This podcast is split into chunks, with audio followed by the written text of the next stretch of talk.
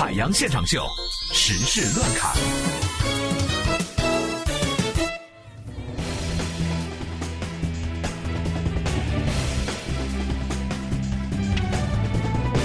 时事乱侃，首先我们来关注浙江。浙江一男子通过自学成才克隆并盗刷国外用户信用卡，金额高达五百多万。哥们儿非常大气，给自己分手几个月的前女友卡上打了一百八十万。可怜的前女友吓傻了，直接报了警。哥们儿被抓后说：“她曾经是我的女人，我答应过要照顾她的生活，哪怕跟她分手了。”所以下半时段我们也跟大家来聊聊这样的一个话题。嗯这个话题就是，如果你卡上突然多了一百八十万，你的第一反应是什么？哎呀妈呀，那是不是我给海洋现场秀写了一千多条片花啊？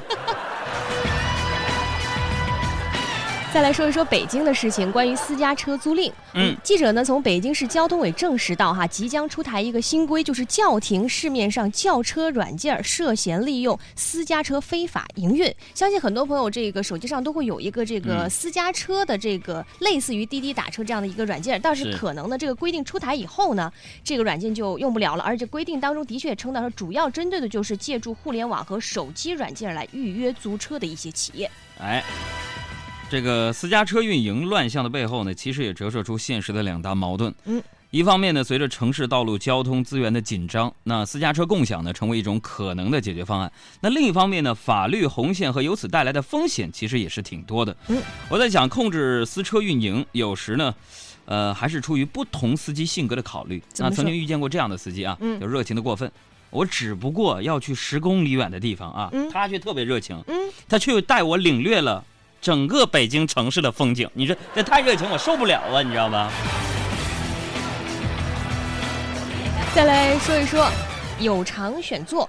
最近呢，国航推出了一项有偿选座的服务，就是将好座位分成了三等明码标价，从五十元呢到上百元不等。比如说，你这个经济舱右侧第一排和紧急出口的这个位置，如果你想选到这样的座位呢，有可能是高达六百块钱。当然了，这个现在这个选座它推出这个服务哈、仅限于一些国际航线。那相关人员呢，对这个推出这样的一个有偿选座服务呢，就表示说，收费选座其实是世界民航早就已经有的服务项目。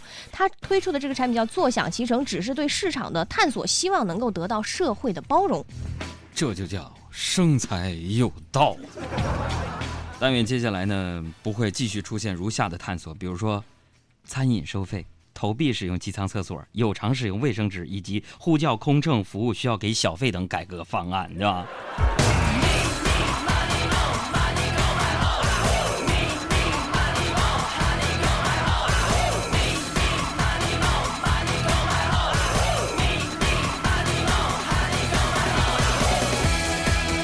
再来说说态度吧。本月初呢，之前因为涉嫌吸毒被抓的宁财神呢，一改往日回避的态度，称呢不后悔吸毒，说完全不后悔。这个有什么后悔的？好好把活儿干好，对我们来说，其实最重要的还是作品吧。那么昨天呢，中午的时候，宁财神再次发微博表达观点，说做错事儿，嘴上说后悔有什么用啊？是爷们儿就长点记性，争口气，以后不在同一个地儿崴脚就是了。那么宁财神因为涉嫌吸毒进去的时候呢，一位女演员非常仗义的说：“等你出来的时候，要狠狠踹你一脚。”我在想说，现在看来就踹一脚太少了，应该踹个两三脚、四脚，给直接给大招给废了。我告诉你，那我想对宁财神说的是什么？除了有好作品，你更要有好人品。的确，说到这个吸毒哈，今年大家通过我们的实时乱侃板块也听到了很多，比如说这个李代沫、张元、宁财神、张默，还有昨天我们刚刚说过的高胡，有很多名这个演艺界的人员都陆续因为这个吸毒被抓，而且这个新闻被曝光了。那最近呢，北京演出行业协会和各大演出公司呢签订了一个叫《北京市演艺界禁毒承诺书》，各大演出公司呢承诺说将不会录用、不会组织涉毒艺人参加演艺活动，净化演艺界的队伍。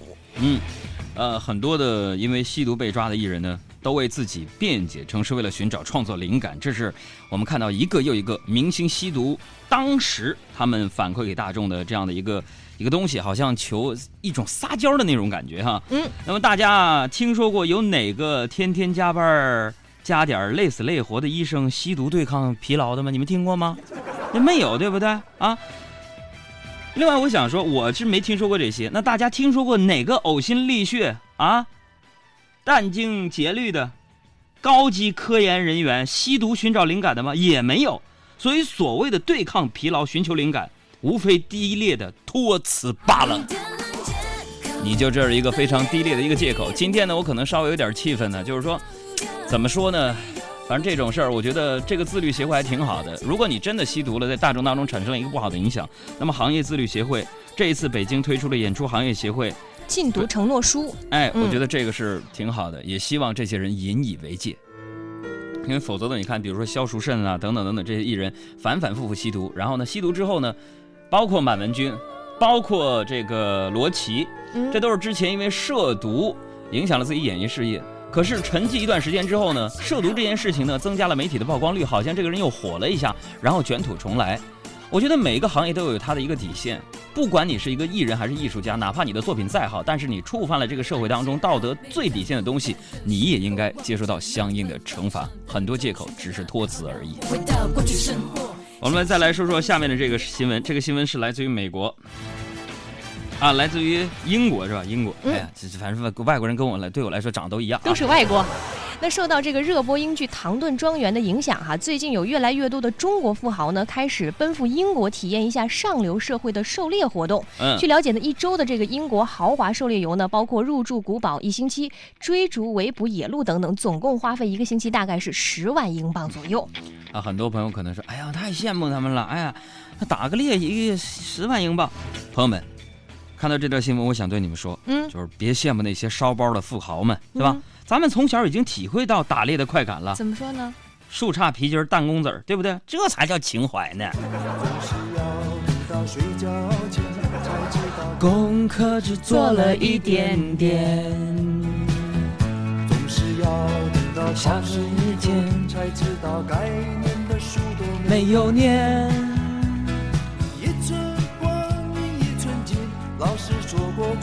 南来春光阴，一天又一天，一年又一年，迷迷糊糊的童年。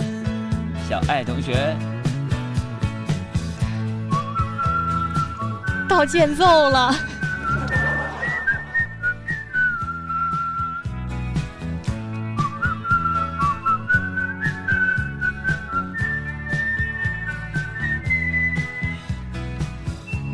哎呀，还有新闻没说完呢，先别听了。好，我们再来说说美国。那么，美国肯塔基有一对神奇的夫妻，叫做安卡和尼克。嗯，他们生了两个儿子，但其实呢，他们俩都是尚未全部完工的变性人，并通过各自体内保留的这个原始性器官呢，怀孕生出了这两个儿子。这嗯夫妻俩呢，变性的夫妻俩就表示说，等孩子长大以后再再跟他们解释怎么一回事儿。嗯，我想为了锻炼孩子的逻逻辑能力，那么这对美国的爸妈也是蛮拼的。试想一下，嗯，将来他们也需要这样和孩子解释。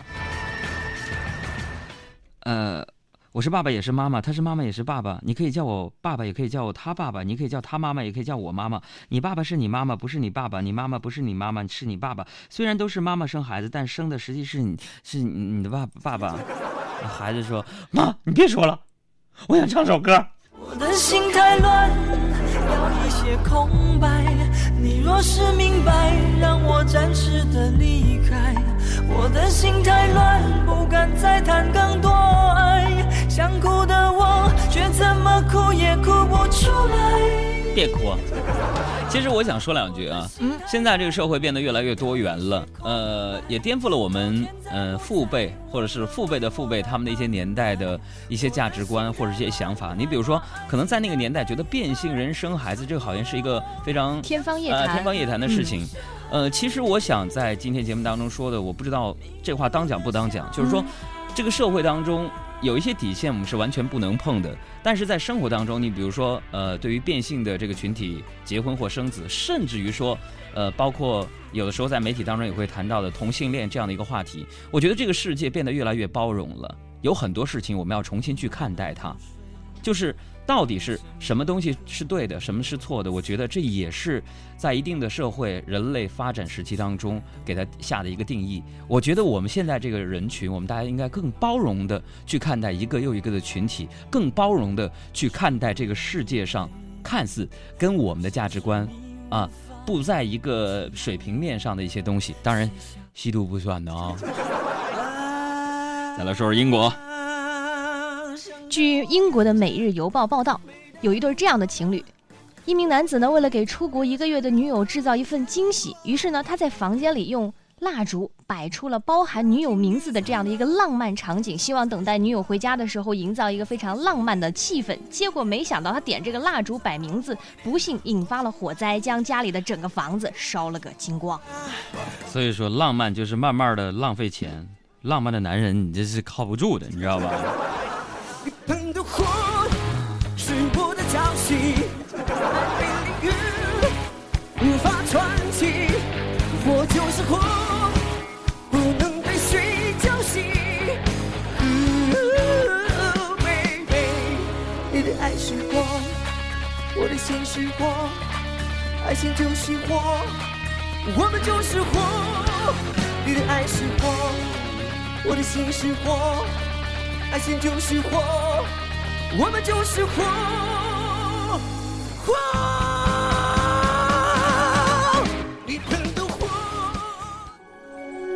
人类朋友们，你们想要获取快乐能量，寻找地球上的幽默集中营吗？拿出你的手机，打开微信，添加查找公众账号，输入汉字“海洋”。大海的海，阳光的阳，或添加微信号“给力海洋”的汉语全拼，给力海洋的汉语，这样就可以加入我们的微信家族。幽默语录、搞笑视频、互动社区以及主持人的独家私密分享，你全能拥有。海洋现场秀，人类好朋友。